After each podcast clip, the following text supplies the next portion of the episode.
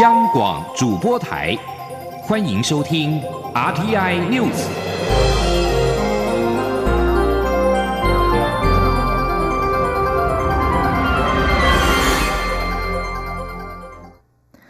各位好，我是张旭华，欢迎收听这节央广主播台提供给您的 RTI News。民进党三十三周年党庆暨全国党代表大会今天在圆山饭店登场，为力拼连任的蔡英文总统与所有区域立委参选人誓师造势。虽然行政院前院长赖清德没有出席，蔡赖同同台破局，但是蔡总统在致辞中表示，二零二零选战中赖清德绝对不会缺席，一定会和民进党并肩作战。民进党也会以团结面对未来艰巨的挑战，全场凝聚团结气势，力拼总统连任、国会过半的胜选目标。蔡总统表示，二零二零这一战，民进党的对手不止在国内，更在对岸。民进党人要有新使命，应用全球的思维，突破两岸框架，不能只停留在台湾海峡，更要朝向浩瀚的太平洋。此外，台南市长黄伟哲今天在民进党全代会前受访透露，蔡赖两人已经见面。还有媒体报道称，两人是二十四号在总统府秘书长陈菊陪同下会面谈合作。不过，陈菊今晚在民进党党庆活动受访时驳斥了这项传闻，强调不知道此事，副手人选是总统职权，予以尊重。而社会对蔡赖两人殷切的期待，相信他们都非常了解。民进党今天在圆山饭店举行三十三周年党庆暨全代会，并在会中通过了社会同性世代共赢决议文，明确拒绝一国两制。民进党主席卓荣泰也对全党提出三项请求，呼吁全党以党纲为核心思想，以决议文为行动纲领，擦亮执政团队的光荣招牌。记者刘玉秋报道。备战二零二零大选，民进党二十八号举行全代会暨党庆活动，为地平连任的蔡文总统与党所提名的立委参选人誓师，营造团结气势。民进党主席卓荣泰在大会上对全党提出三项请求，包括在总统选举的全国大战区完成最后最坚强的部署，发挥战力取得胜利，并在所有立委选区守住所有现任者的防线，还要全面展开总攻，赢得各选区的胜。利，周荣泰也要求全党要以新决议文作为行动纲领，再度擦亮执政招牌。以党纲为核心思想，以决议文为行动纲领，我们要全面论述三年来的改革方向跟执政价值，要擦亮执政团队的光荣招牌。党跟所有的同志们要骄傲的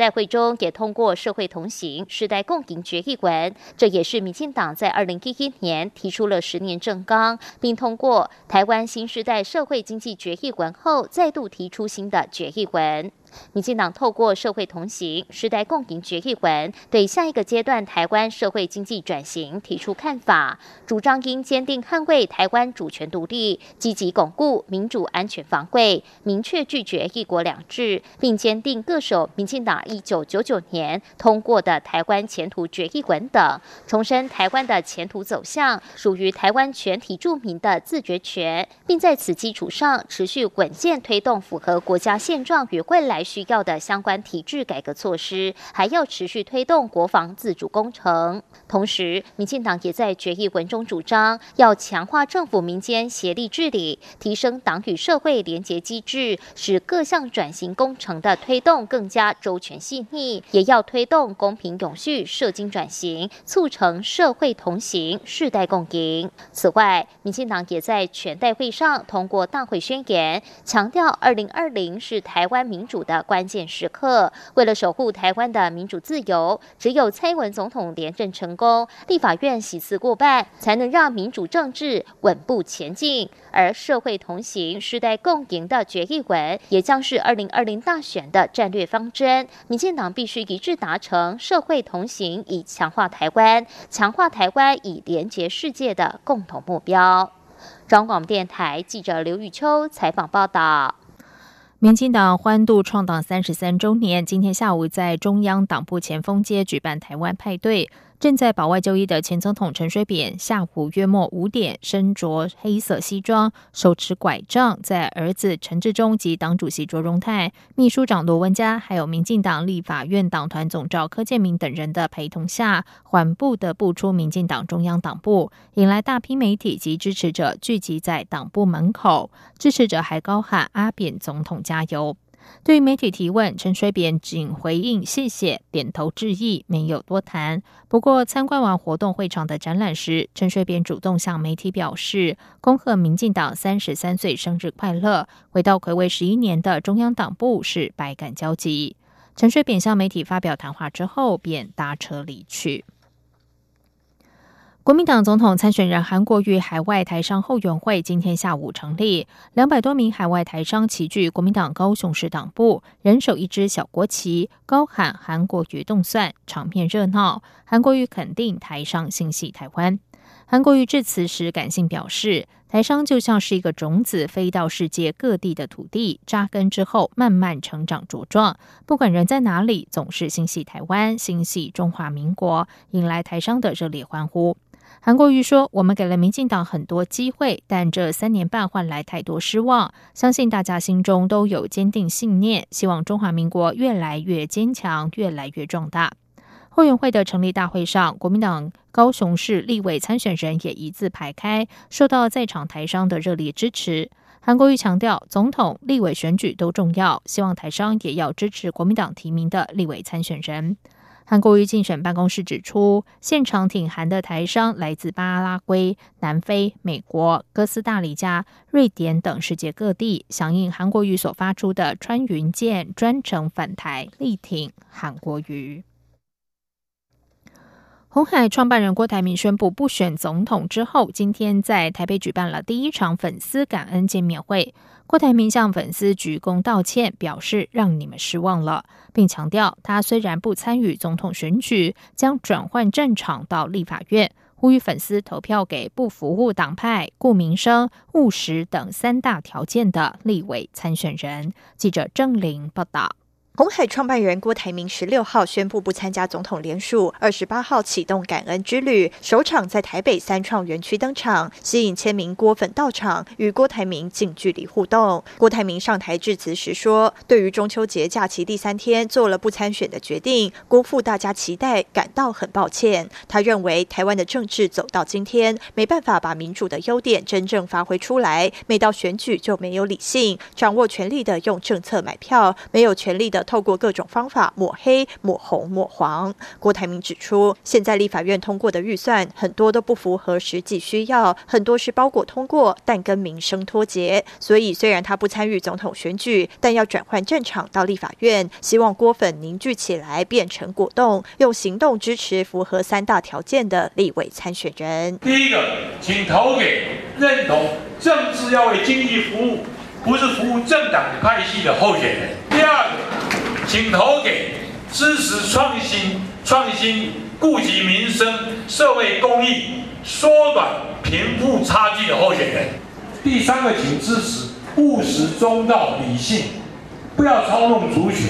不以意识形态骗取要候选人。郭台铭说：“他当初出来选，有一句很重要的话，就是许年轻人一个未来，因为年轻人是国家的希望，年轻人有未来，国家才有未来。”他呼吁郭粉们团结起来，用选票推选出认同国家、对社会有贡献的候选人，也祝福未来有个美好的家园、正常、进步、福国利民的国家。央广记者郑玲采访报道。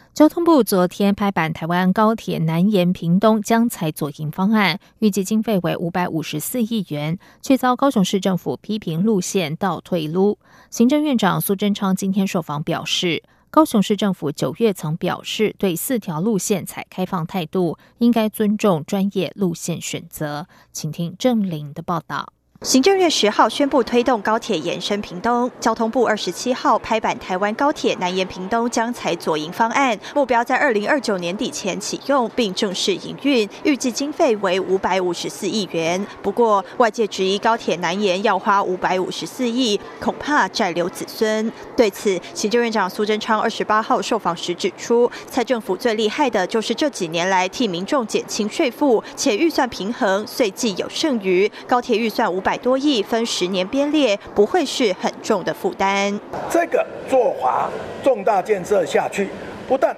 不会再留子子孙，而且是建设留子孙，因此所带来的发展跟效益，让区域平衡，让轨道运输升级。这是非常重要的事。对于高雄市政府认为路线倒退，遗憾没有进入市区。苏贞昌表示，高雄捷运已经在建设，且铁路地下化已经完成，新火车站已经启用。如果市区让高铁进入重新开挖，要拆多少房子大楼？到时候带来的抗争及对人民财产的损害冲击，相当不得了。我想，之所以可行性评估的专案，把四条路线来评估后。采取左营案，就是从各方面的评估可行才来做。至于要到小港机场，正是有高雄捷运红线，可以到小港机场，更到林园，甚至于到屏东的新园、东港，甚至潮州。所以有些事情，重大建设是要看整盘。而不是看一个地方。苏贞昌也说，高雄市政府秘书长陈宏毅九月十号代表高市府出席高铁延伸说明会时，也表示对四条路线都采开放态度。如果现在又倒过来讲其他话，还是应该尊重专业路线选择才对。至于外界批评十分钟定案，苏贞昌强调路线早已在评估，不是草率决定，这是外行话。他认为规划要有远见，决策要有魄力，执行要有效率。现在政政。府就是这样做，希望大家支持。央广记者郑玲采访报道。